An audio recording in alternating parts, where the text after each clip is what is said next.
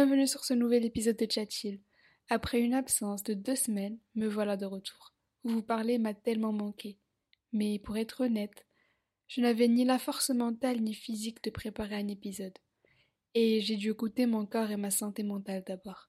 Mais me voilà une nouvelle fois motivée et prête à développer ce podcast encore plus.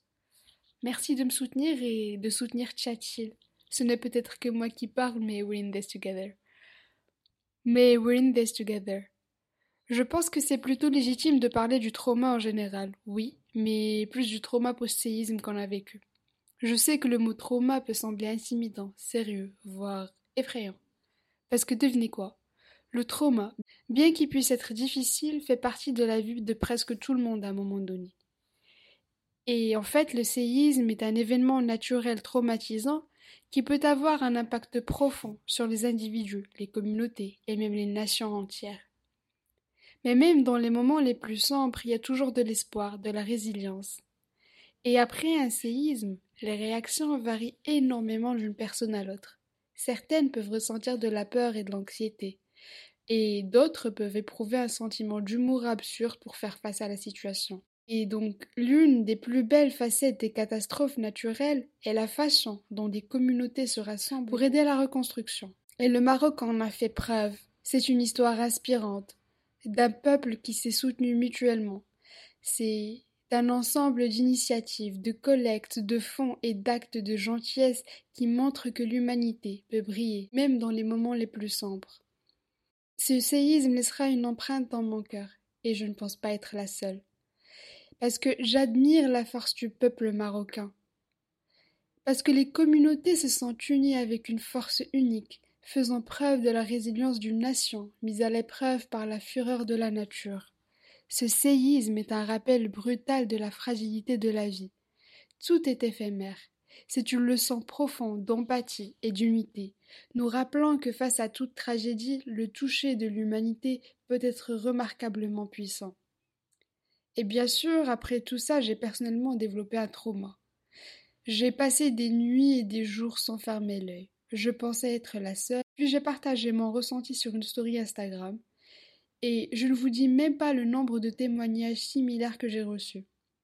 Je sais que certains y ont perdu la vie, leur maison et j'en passe, et je suis tellement reconnaissante d'être saine et sauve, mais ma santé mentale ne l'est pas. Et il n'y a pas de mal à cela. N'ayez pas honte de vous exprimer, de dire ce que vous en pensez. Consultez un professionnel s'il le faut. Et c'est ce que j'ai fait parce que c'est tellement, mais tellement dur de se reconstruire. J'ai passé une semaine après au lit, malade, anxieuse, et je me sentais vide. Mais la vie continue, et reprend petit à petit. Ce que je veux vous transmettre, c'est qu'il faut s'écouter et surtout, surtout s'exprimer. Ce séisme aura changé beaucoup, beaucoup de choses dans ma vie. Ça a changé ma vision de vie entière. Et c'est un rappel brutal que tout est éphémère et qu'on peut tout perdre en une fraction de seconde. Lorsque la terre tremble et que notre monde est chamboulé, il est naturel de réfléchir profondément à ce qui compte vraiment dans la vie. Les séismes, en plus d'être des événements traumatisants, peuvent aussi être des moments de prise de conscience profonde.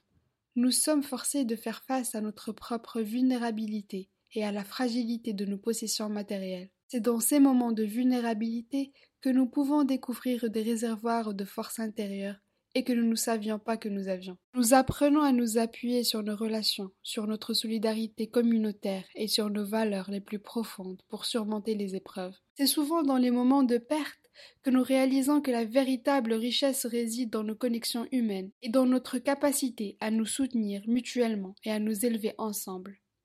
Surmonter le trauma post-séisme ne signifie pas nécessairement oublier ou effacer les cicatrices émotionnelles, mais c'est plutôt une opportunité de transformer ces cicatrices en des témoignages de résilience. C'est une chance de repenser notre vie et de prendre des décisions plus alignées avec nos valeurs profondes. Pour beaucoup de survivants de séisme, cela signifie souvent adopter un mode de vie plus simple et minimaliste, loin de l'obsession du matériel.